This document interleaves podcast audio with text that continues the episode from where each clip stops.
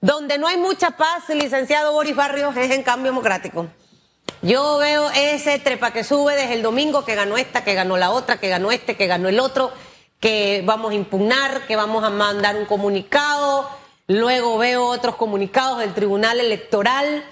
Lo cierto es que hasta el día de hoy, de una elección tan pequeña, con poca participación, que le decía ayer a alguien de partidos políticos, señores, si ustedes no quieren observar lo que está pasando dentro de los partidos políticos, eh, están tratando de ocultar un problema que se les va a agravar. La poca participación ciudadana, licenciado Barrios, eh, manda un mensaje a, a estos partidos. Y también el segundo mensaje que rescato es que ahí no hay músculo de nada, porque eso fue muy reñido y se hablaba de que iba a haber una distancia entre, entre ambos bandos y la cosa ha estado muy pareja. Se lo digo porque creo que es un tema de analizar políticamente y del que están padeciendo todos nuestros partidos políticos. Pero haber dejado, y perdón, la mesa tendida para que todo esto ocurra, responsabilidad básicamente de quién, licenciado Boris. Buenos días. Del Tribunal Electoral. Yo no tengo duda al respecto. Yo creo que ha sido muy permisivo y en algunos antecedentes antes de estas elecciones eh, complaciente y creo que encubridor de algunas eh, de algunas actitudes de política de distintas áreas. Entonces yo creo que el Tribunal Electoral, bueno, tiene antecedentes de dejar hacer, ¿no?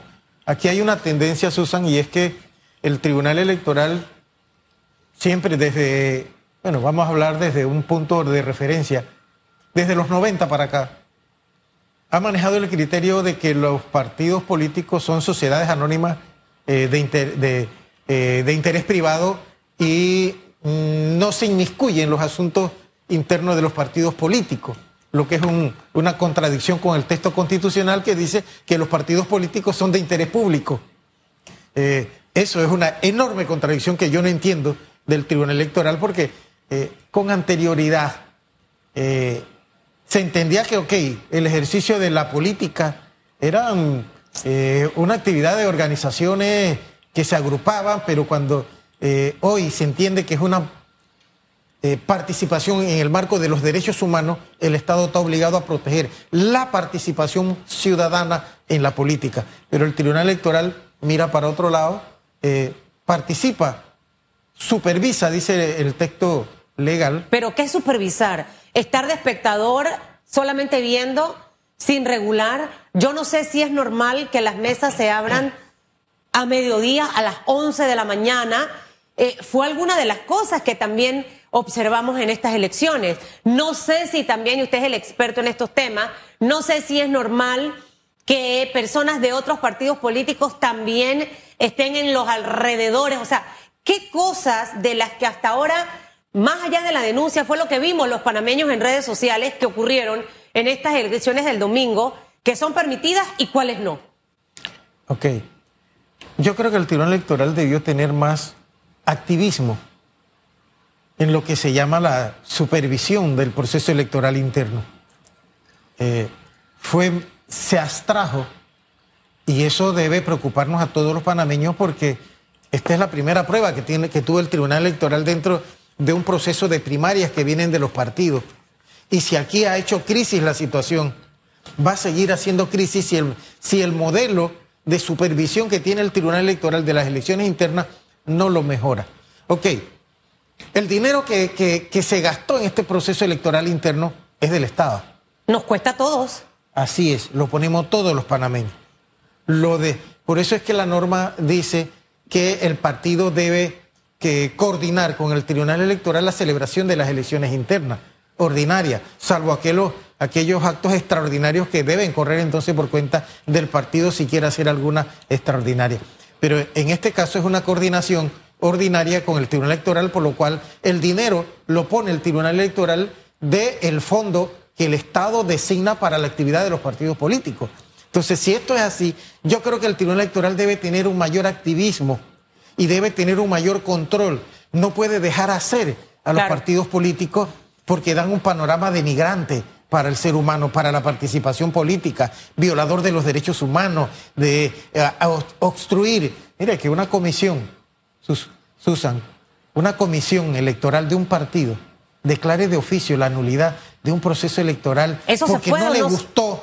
¿Eso se puede hacer? No, porque no le gustó algo que vio o algo que no le conviene, no, no lo puede hacer. Ese es un panorama muy vergonzoso para una democracia. Falta de supervisión eh, en el tema de las elecciones por parte del Tribunal Electoral. Eh, el, abuso de ser muy permisible en, muchas cosas. Y lo tercero, siento que inclinar, retomando las palabras que usted decía, inclinar la balanza de un lado hacia el otro en estos procesos internos son como los cuestionamientos más directos hacia la institución que debe ser la que vele por todos los procesos internos por los que van a pasar los distintos partidos políticos. Cambio Democrático acaba. Después vendrá el Partido Panameñista. Luego tendrá que venir el Partido Revolucionario Democrático y así sucesivamente hasta que vengan las elecciones. Ahora, la competencia, entendiendo las fallas que tuvo el Tribunal Electoral, las competencias de esa comisión de elecciones dentro del propio Partido Cambio Democrático, tomando eh, como, como inicio lo que usted menciona, de haber hecho un pronunciamiento de quizás porque no me gustó, porque lo que vi, eh, eh, partiendo de que allí fue un gran error. ¿Qué otras fallas? No sé si el abrir las mesas tarde, eh, esto ha sido lento. Yo en mi vida había visto que en un proceso tan pequeño, hasta el día de hoy, hoy es martes 21 de marzo. No hay resultado. Nosotros no tengamos resultado. Y todavía más cuestionado aún el tema de que por qué el mismo partido no habilitó para tener los resultados a más tardar a las seis de la tarde con el TER. O sea, que no sé si es que eso cuesta mucho dinero, e, esa inversión no era necesaria. O sea, pareciera que todo estaba preparado para que ocurriera lo que estamos viendo en este momento. El famoso TER, si, entiendo tu, preocupación, sí. Ha dicho el Tribunal Electoral que es que el partido no pidió la aplicación del TER. El TER es el sistema interno electrónico de transmisión de, datos eh, en el escenario público. Pero es que es el Tribunal Electoral. Debió haberle dicho al partido, señores, tenemos el TERI y tienen entonces que pueden hacer uso de este, de este sistema y aplicarlo para los efectos de la tranquilidad y la transparencia. Porque lo que hace el TERI es dar transparencia en el resultado. El, tener el TER, y, lo voy a interrumpir ahí mientras que habla, eh, eh, ¿amerita un costo por parte del colectivo político o cuáles eran las desventajas? Eh, que pudieron haber hecho que Cambio Democrático, su junta directiva, decidiera no vamos con el. Susan, pero es que quien está pagando el proceso electoral somos nosotros, es el Estado, no es el partido. Si fuera una elección extraordinaria o un congreso extraordinario no agendado con el Tribunal Electoral, lo paga el partido. Pero en este caso lo estamos pagando todos nosotros, lo está pagando el Tribunal Electoral. Por, por eso significa que el TER es del Tribunal Electoral y debió haber puesto el TER para los efectos de la transparencia en el proceso electoral. ¿Qué hubiésemos tenido si el TER hubiese estado habilitado? Que eh, la opinión pública pudo haber observado eh, cómo se estaba desarrollando en directo, eh, pudieron haber puesto observadores. No vi, no he visto la opinión de los observadores dentro del proceso electoral interno y se estila. Debe haber, el partido debió haber invitado observadores de la sociedad civil, eh, de, las de, de los gremios, etcétera. Eso es parte de ese proceso de transparencia política. Entonces, lo que ha sucedido, indistintamente quién gane la elección, está opacada por la incertidumbre de si fue una elección honesta, correcta, transparente o se manipularon los resultados en presencia del Tribunal Electoral. Esto es lo vergonzoso, en presencia del Tribunal Electoral. Si se sabía que esto iba a ser tan complicado y tan conflictivo, porque se veía venir... Eh, yo voy a dejar que el tribunal, que el, partido político ponga la comisión electoral eh, cuestionada, de dirigentes cuestionados que no dan credibilidad. Entonces, ¿para qué está el tribunal electoral?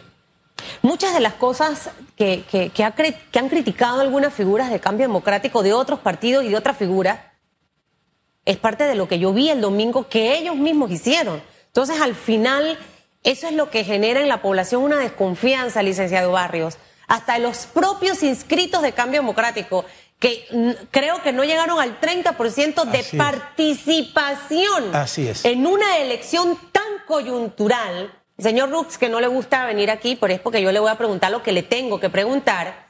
Creo que ese es el ejercicio que al final hay que hacer. ¿Qué ha estado ocurriendo que el miembro de Cambio Democrático está apático? dice no me meto, no voy, no participo, pero ahora con esto creo que el panorama se complica un poquitito más. Eh, el abrir una mesa dos o tres horas después en una elección interna, ¿es normal? Eso como pregunta número uno. Pregunta número dos que mucha gente dice, no estuvo habilitado el TER, obviamente hasta ahora todavía se siguen contando las actas. Eh, eh, pareciera que estuviéramos en 1989, 90, 91, por allá. ¿Cuán seguro es ese conteo en realidad? ¿Quién ha protegido esas actas?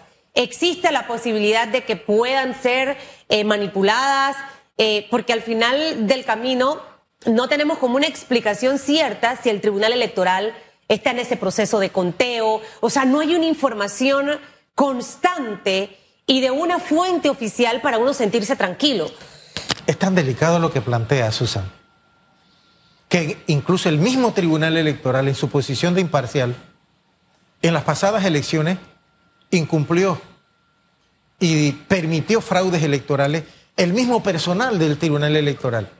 Imagínate, o imaginémonos, si el mismo Tribunal Electoral eh, comete errores y permite fraudes electorales como sucedió en las elecciones generales pasadas, y el Tribunal Electoral no me puede decir que no, porque fue uno de los abogados que implicó en un proceso de fraude, que es el caso de Arraiján, donde hubo fraude electoral y hubieron fraude electorales en otros lados. Y lo que quiero llegar aquí es, imagínate cuál es la imparcialidad de eh, personal del partido que tiene interés o en ganar o en perder hacia una facción del partido. Entonces, lo que quiero llamar la atención a lo que tú planteas aquí es en relación a la credibilidad y la transparencia, si es dinero del Estado, es dinero de todos los panameños, puesto por el Tribunal Electoral, supervisado por el Tribunal Electoral, ¿por qué no hay un mecanismo de que el Tribunal Electoral pueda garantizar y decir en un momento determinado, nosotros estuvimos supervisando el proceso electoral y el presidente de mesa, el coordinador de mesa, quien sea que tuviese el control, sea un funcionario del Tribunal Electoral imparcial de la contienda que se estaba dando? Pero en estos momentos lo que tú señalas, yo no tengo la certeza de que el resultado del proceso electoral interno del, de cambio democrático haya sido honesto e imparcial y que no se hayan manipulado eh, las actas. Sí, el Tribunal Electoral dice, nosotros tenemos copia de las actas. Sí, pero ellos no fueron los que hicieron el conteo. Ah, es que el Tribunal Electoral dice, nosotros no contamos. ¿Y quién debe hacer el conteo? El Tribunal Electoral ha dicho que lo hace el partido político y en efecto lo hace el partido político, el personal del partido político. Pero en presencia de, ambos eh, candidatos o de tres candidatos si existieran. Se supone que el modelo democrático interno es el reflejo del modelo democrático nacional, que los candidatos eh, tienen que presentar, poner representantes en el conteo, eh, observadores, eh, debe darse de manera imparcial el conteo, un procedimiento establecido en un reglamento de elecciones, etcétera, que en estos momentos está tan cuestionado desde el momento en que la misma comisión comete un error, por ejemplo, de declarar la nulidad de unas elecciones incumpliendo el procedimiento, nos dice que las cosas estuvieron muy mal y parcializadas en ese momento. Hasta el día de hoy, si no tenemos esos resultados, lo que mucha gente se pregunta, ¿es normal? Que un conteo eh, domingo, lunes, martes, ¿eso es normal? Susan, de, de una cantidad de votantes que no llegó a 30 mil personas, no. a las 7. ¿Ese partido cuántas personas tiene inscritas? 300 y tantas. Mire, 300 y tantas mil, mi querido Achutupu. Yo creo que usted nunca ha estado en ningún partido eh, político inscrito, ¿verdad? No. De 300 mil personas que, si acaso 30 mil fueron a votar, ahí hay un tema. Y créame lo que le voy a decir, si esta situación ahorita mismo que estamos viendo dentro del partido no se normaliza en el sentido de que den una explicación veraz para que la ciudadanía se sienta tranquila, créame que en el próximo proceso interno para escoger a la figura presidencial, yo no sé qué va a ocurrir. Y el resto de los partidos eh, políticos. En este caso, usted que fue fiscal electoral, eh, ¿qué cabría? Porque hemos hablado de esta, de, esta, de esta parte de las irregularidades, tanto del tribunal que permitió y de las irregularidades que también permitió el propio cambio democrático. Y hay otras irregularidades que han sido señaladas por el presidente de este partido, que el señor Ricardo Martinelli estaba eh, cerca de las, de las urnas o de la área y que denuncias que hasta ahora mm, no sé si hay pruebas en realidad eh, contundentes de que supuestamente toda la plana del PRD, porque escuché al señor Rux diciendo que hasta Gaby Carrizo estaban metidos en las elecciones del día domingo. Con este tipo de situaciones que ocurre, ¿qué cabría aquí hacer? Porque repetir las elecciones nos vuelve a costar a todos los panameños, señor Boris. Yo quiero un poquitito antes de, de este último punto que tú trataste, hablar de la abstención que tuvo el partido en sus elecciones internas. Porque para mí es una cuestión de legitimidad política. Desde el modelo, desde el punto de vista de la ciencia política, en un modelo democrático, donde hay 300 y, tantos mil electores disponibles para votar y no votan ni siquiera la mitad, es un fracaso electoral. Políticamente es un fracaso electoral. Yo no sé si. Dice aquí que el 30% son 100 mil inscritos. Alguien escribe ahí. No soy bueno con los números, vamos a ponerse el ejercicio del total. Y creo que no llegó al 30%. Ayer iba hasta el veintitanto por ciento. No sé si llegaron al 30% de participación. 30% tres veces pudiera, no sé, la verdad es que en estos momentos no, no, me resulta la cuenta. Pero el hecho es que si no llegó a la mitad de, los electores, yo no creo que el, cambio democrático tenga que salir a decir que tuvieron una elección exitosa porque la abstención fue mucho mayor más de la mitad. Y toda elección, para que sea válida, requiere la mitad más uno para decir que fue un proceso electoral exitoso. Entonces, desde mi punto de vista, el proceso electoral interno de cambio democrático fue un total fracaso. Y si esa es la carta de presentación que va a presentar el Tribunal Electoral para resolver los problemas del país con una abstención de su propia membresía interna, eh, no tiene nada que presentar. Bueno, eh, eh, y también escuchaba esta mañana al señor Rux decir que eh, ellos se mantienen en la posición de mantener la figura presidencial, su candidatura en alianza. Y, obviamente aquí el señor Blandón, que estuvo sentado donde usted está, nos dijo, Susan, no sabemos quién va a ir a la cabeza porque eso se tiene que evaluar en base a las encuestas para ver quién está encabezando. Pero creo que de aquí se marca una, una, una línea muy clara de la postura que tienen estos partidos, tanto Cambio Democrático y lo veremos ahora cuando venga el Partido Panameñista en su proceso interno de elección. Es que ahí hay dos, bueno, el, el, el, argot popular dice que dos leones no pueden, no caben en una misma cueva. Pero son dos leones. Son de leoncitos, pero están allí metidos.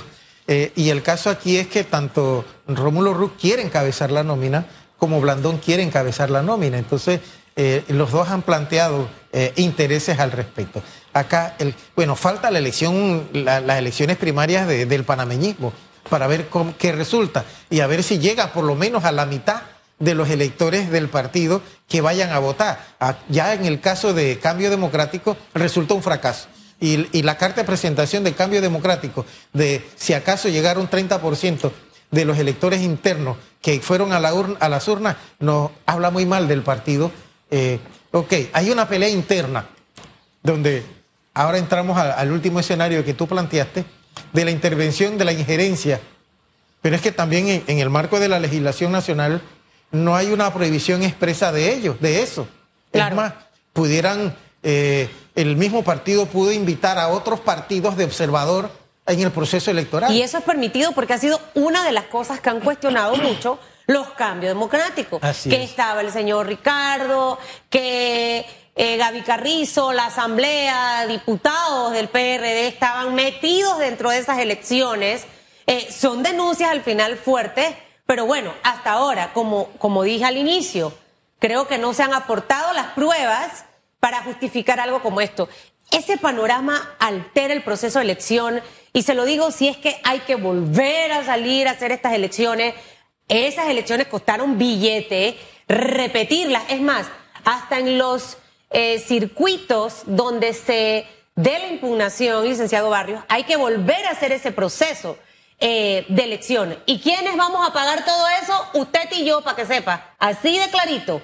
Si se cumple con el proceso correspondiente para anular elecciones, dice el 464 que eh, una norma del Código Electoral, el procedimiento puede impugnarse si unas elecciones y unas proclamaciones, pero debe cumplir con requisitos. Y ahí fue donde se equivocó. Y cosa que me sorprende porque la comisión de elecciones se supuesta está integrada por abogados, por juristas. Pero es que dice cuando hay dos abogados hay tres interpretaciones. Entonces, eh, cometen el error eh, eh, jurídicamente de declarar la nulidad de un proceso electoral incumpliendo el código electoral. Esto es imperdonable y para un abogado eh, debería regresar a la Facultad de Derecho quien quiere que haya sido, porque esto es incorrecto. Eso, eso fue de, de, dónde vino esa, esa parte de la comisión. De la comisión de elecciones internas del partido. O sea que esto es aparte del Tribunal Electoral. Es correcto. Y bueno, que el Tribunal Electoral ha sacado las manos. Dice, yo nada más soy observador. Yo, yo estuve allí, pero ya nada más fui y miré eh, no tuvo una participación y es el cuestionamiento que yo le hago al Tribunal Electoral. Eh, en un proceso electoral tan conflictivo como el que se va y como el que se va a dar al interno, por ejemplo, del PRD, ir al Tribunal Electoral solamente a mirar cuando el dinero que se está poniendo allí es dinero del Estado, yo creo que quien preside la, la, mesa de escrutinio deben ser funcionarios del Tribunal Electoral que den un sentido de imparcialidad. Para mí. Tiene que haber un árbitro. O sea, tiene que haber, en el boxeo hay un árbitro para poder llevar y decir, decirle golpe bajo, eh, que te le quite un punto. O sea, no sé de boxeo, pero ahora que venga Rose, ella me explicará.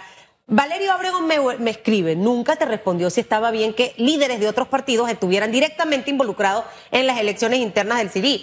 Por lo que le escuché cuando usted me respondió, dijo que eso se puede hacer. No hay ninguna prohibición normativa. No hay ninguna prohibición normativa. O sea, el señor Ricardo Martinelli podía estar acompañando a la señora Yanivel viendo el proceso de elecciones. Así es. Eso no está, no, se está violando la norma. que diga que no lo puede hacer, que está prohibido. Es más, la señora Yanivel Ábrego, que era una de las contendientes, pudo haber invitado al expresidente de observador, pudo haber invitado a un sindicato de observador. Su esposo, que es PRD. Pudo habernos invitado a nosotros de observador. No hay ningún impedimento al respecto. Es más, eso en un momento determinado puede ser un elemento de transparencia del proceso electoral. Eh, debe haber límites, sí. una ley debe decirlo, pero es que aquí nunca se ha legislado sobre ese aspecto que está surgiendo en estas elecciones en, este, en el marco de este proceso electoral. ¿Qué debemos corregir, licenciado Boris? Porque este nada más es el inicio de lo que viene.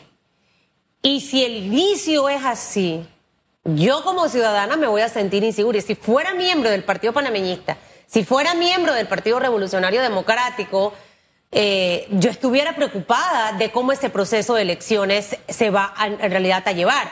Porque al final, es cierto que el Tribunal Electoral no debe inmiscuirse, pero sí debe supervisar. Y la supervisión requiere guía. Quizás decir, señores, les insisto que deben utilizar el TER. Por ejemplo, eh, señores, no puede haber pronunciamiento de esto y de esto y de esto. No sé, no sé cómo, cómo es ese back antes de que se den los procesos, pero necesitamos sentir los panameños en realidad tranquilidad eh, y, qué debiera entonces corregirse rumbo? Porque yo no creo que, vaya a haber un giro de timón, licenciado Barrios, sinceramente. tú, tocas, tú tocas, planteas una situación real de el marco de injerencia del Tribunal Electoral en el partido político, pero cuál es su marco de competencia en las elecciones internas del partido político. Y yo, y yo, quiero, yo quiero retomar esa idea tuya, porque es que es de lo que se trata el debate. Si son dineros del Estado, si el Tribunal Electoral supervisa, esa supervisión se limita a mirar, no a participar en el, en el proceso de conteo, no a supervisar activamente. Eh, eh, si supervisa activamente, es decir, si pone funcionarios a presidir mesa, a hacer el conteo, está interviniendo en las decisiones del partido interno y está vulnerando la autonomía del partido. Yo creo que no, yo creo que es la función del Tribunal Electoral hacerlo precisamente para garantizar la transparencia y para garantizar que los dineros del Estado que se están invirtiendo en la actividad de los partidos políticos sean bien utilizados. Resulta impropio que se vayan a anular elecciones y que vuelvan a hacerse con dineros del Estado porque la supervisión que realizó el Tribunal Electoral ¿Y usted cree que cabe hacer eso? ¿Habría mérito para suspender las elecciones de cambio democrático? Debe cumplirse con un procedimiento. Y es aquí donde eh, cometió el error la Comisión de Elecciones, que de oficio declaró la nulidad y no lo puede hacer. ¿Y con eso habría elementos para, para hacer es que la norma lo que dice, Susan, es que un partido político, en este caso no se trata de eso, sino de candidatos, pueden impugnar el proceso electoral o la proclamación en un momento determinado. Eso tiene un procedimiento para que el candidato, en este caso, que está disconforme, presente la impugnación, ya sea de la, de la elección de, un, de, un, de una mesa, de un circuito, de un área, o la proclamación en un momento determinado del candidato. Eso lleva un procedimiento. Lo que no puede hacer la Comisión de Elecciones Internas es hacerlo de oficio como no puede hacerlo tampoco en unas elecciones generales, el Tribunal Electoral de oficio sin que haya un proceso de impugnación. Las elecciones internas de un partido político reflejan el modelo democrático nacional de las elecciones generales, de esa participación, se refleja lo interno del partido político. Entonces, frente a ese escenario, el Tribunal Electoral debe tomar más activismo, debe ser más garante de la imparcialidad, debe ser más garante eh, eh, de la transparencia del proceso electoral y, y debe haber una mayor participación de los funcionarios para hacer efectivo el proceso electoral. Y yo diría que se repasen de nuevo el código electoral porque esta mañana escuchaba al señor Osman Valdés en Telemetro Reporta hablando específicamente de algunas de esas situaciones que se presentaron eh, dentro del proceso el día domingo y que ahí definitivamente con lo que ocurrió, lo que le entendía es que cabe la posibilidad de poder eh, impugnar y de presentar ya denuncias formales por el propio Tribunal Electoral. Pero, por la Fiscalía Electoral. Por la Fiscalía Electoral, perdón, por la Fiscalía Electoral. Cosa que no sé si va a ocurrir, número uno, ¿ok? Eh, y número dos, que escucho como distintos puntos de vista interpretados de maneras diferentes y probablemente a conveniencia, ¿no? Del grupo. Lo que sí es cierto, a mí me da exactamente igual quién gane, porque no soy cambio democrático. Nunca he estado inscrita en ningún partido político. Pero lo que a mí sí no me da exactamente igual es ver el desorden con el que obviamente todo se dio, porque como panameña eso me genera a mí preocupación de lo que pueda venir más adelante. Segundo, es el dinero mío, suyo, los que trabajamos aquí más de ocho horas que se está usando para eso. Y manejarlo de una manera inadecuada no es lo correcto. Y lo tercero, que los partidos, partidos políticos creo que no quieren reconocer y aceptar la desvinculación que hay entre las dirigencias de los partidos y las bases. Porque si las bases de cambio democrático estuvieran alineadas básicamente con este momento tan coyuntural, al menos el 50% de su gente hubiese salido a votar en una elección tan importante. Licenciado Barrio, que le vaya muy bien.